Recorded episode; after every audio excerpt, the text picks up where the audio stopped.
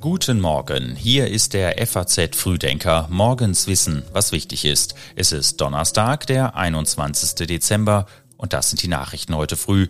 Der Streit um die Details der EU-Asylreform ist noch nicht zu Ende.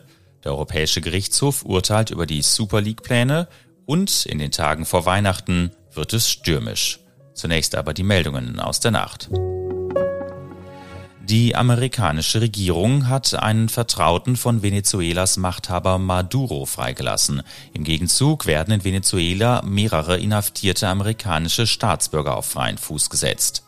Die Schweiz blickt mit immer größerem Unverständnis auf die Deutsche Bahn. Der Direktor des Schweizer Bundesamtes für Verkehr sagte der DPA, Deutschland sei das Sorgenkind.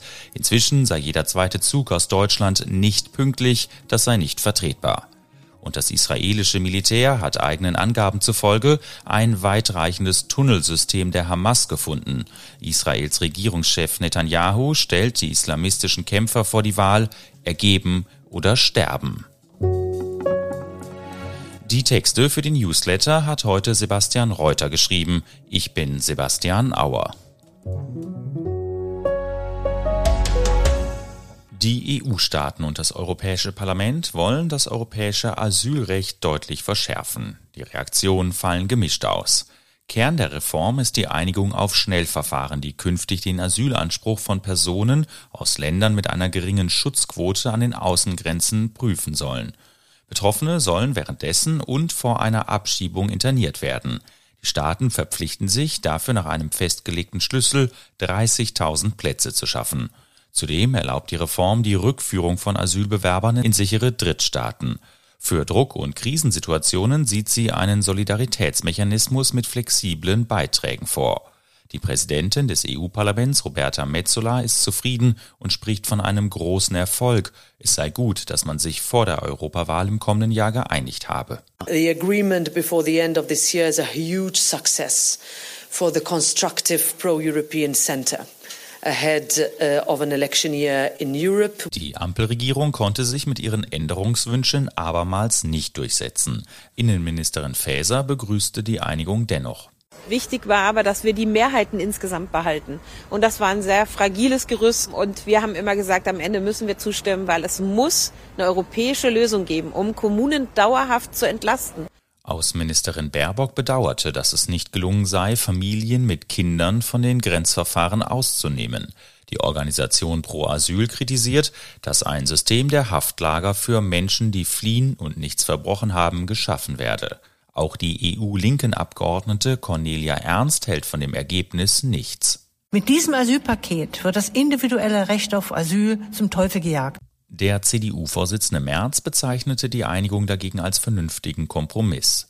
Bis die genauen Gesetzestexte vorliegen werden, wird es noch Wochen dauern. Möglich ist, dass dann im Einzelfall abermals politischer Streit aufflammt. Dazu kommt, dass ab Juli Ungarn die Ratspräsidentschaft übernimmt und die Regierung von Viktor Orban auch die nun vereinbarte Verschärfung als zu schwach ablehnen könnte. Wir bleiben bei Viktor Orban. Ob Ukraine-Hilfen oder NATO-Beitritte, Ungarns Ministerpräsident mimt innerhalb der EU und NATO oft den Rebellen.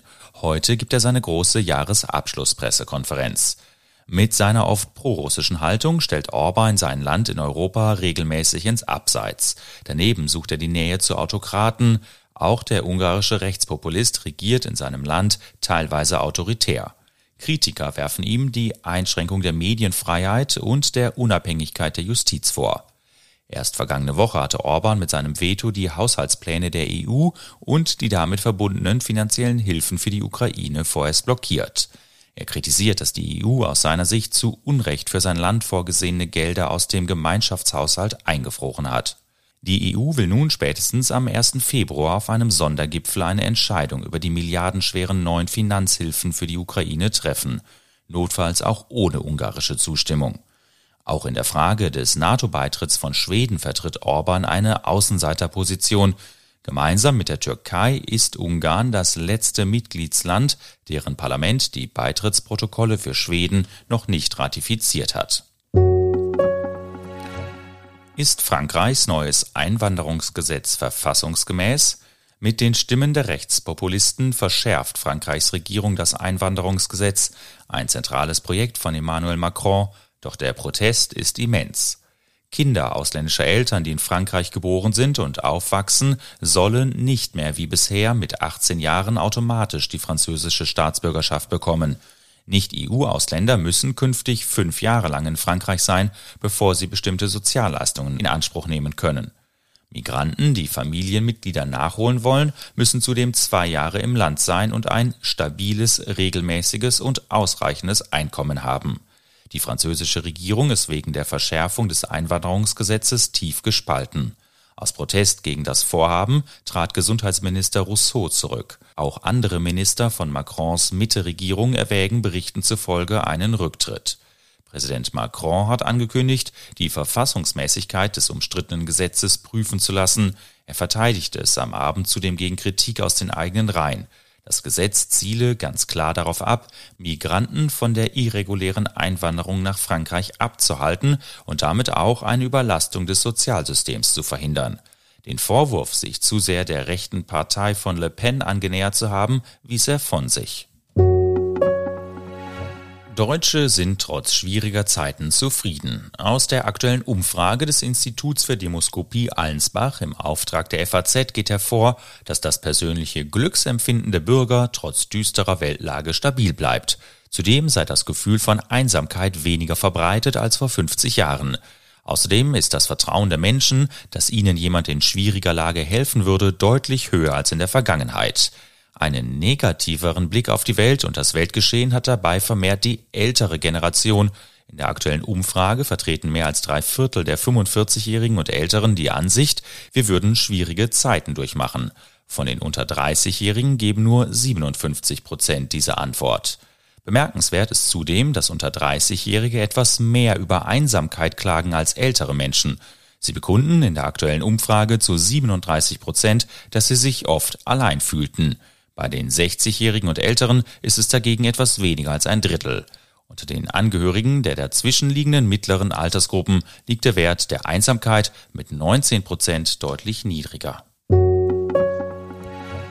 Der Europäische Gerichtshof urteilt heute im Streit um die vor zweieinhalb Jahren ins Leben gerufene Super League. Trotz großem Protest schmieden deren Befürworter weiter große Pläne. Zwölf Fußballvereine hatten sich 2021 zusammengetan und ein Konkurrenzprodukt zur vom Europäischen Verband UEFA organisierten Champions League angekündigt. Nach massiven Protesten von Fans schieden die meisten Teams schnell wieder aus dem Projekt aus. Nicht aufgeben wollten Real Madrid und der FC Barcelona. Sie bewirkten, dass der EuGH nun entscheidet, ob die UEFA ihre Macht auf dem Markt missbraucht. Der Verband hatte Super League-Teams und deren Spielern mit dem Ausschluss aus allen Wettbewerben gedroht, darunter auch WM und EM.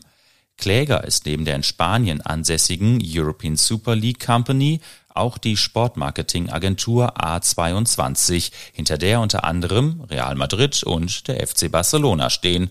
Die sind von der 2021 angedachten Idee einer geschlossenen Liga inzwischen aber abgerückt. Stattdessen sollen 60 bis 80 Vereine in mehreren Spielklassen mit Auf- und Abstieg antreten. Allen Teilnehmern wären jährlich 14 europäische Spiele und hohe Einnahmen garantiert. Fußballfunktionär Karl-Heinz Rummenigge schließt in einem Interview mit einer italienischen Zeitung die mögliche Teilnahme von Bundesliga-Vereinen an einer Super League aber kategorisch aus. Eine elitäre Liga wäre das Ende der Meisterschaften und Ligen, wie es sie aktuell gibt. Und wir müssen heute im FAZ Frühdenker auch auf das Wetter schauen. Heute und in der Nacht auf Freitag erfasst nämlich ein Sturmtief weite Teile von Deutschland. Laut deutschem Wetterdienst werden vor allem in der Nordhälfte Sturmböen bis in tiefe Lagen erwartet. An der Nordsee sind sogar orkanartige Böen möglich. Eine Sturmflut könnte zudem die Küsten von Niedersachsen treffen. Der Schwerpunkt werde im Weser- und Elbegebiet liegen, so Meteorologen. Auch am Rhein müssen sich die Menschen in den nächsten Tagen auf steigende Pegel und mögliches Hochwasser gefasst machen. In den Mittelgebirgen sind schwere Sturmböen möglich. Im Süden weht der Wind zunächst nicht so stark, nimmt jedoch am Abend und in der Nacht zu Freitag zu. Der Wetterdienst warnt im ganzen Land vor abbrechenden größeren Ästen. Dazu bleibt es recht mild, weiße Weihnachten gibt's wohl nur oberhalb von 1000 Metern. Und auch das ist gut zu wissen. Es gibt einen neuen Film von Wim Wenders. Ein Mann, der Toiletten reinigt, in den Tag hineinlebt und mit seinem Leben zufrieden scheint. Perfect Days läuft ab heute im Kino, vielleicht etwas für die bevorstehenden Feiertage. Der Film spielt in Tokio und erzählt von einem Klomann namens Hirayama.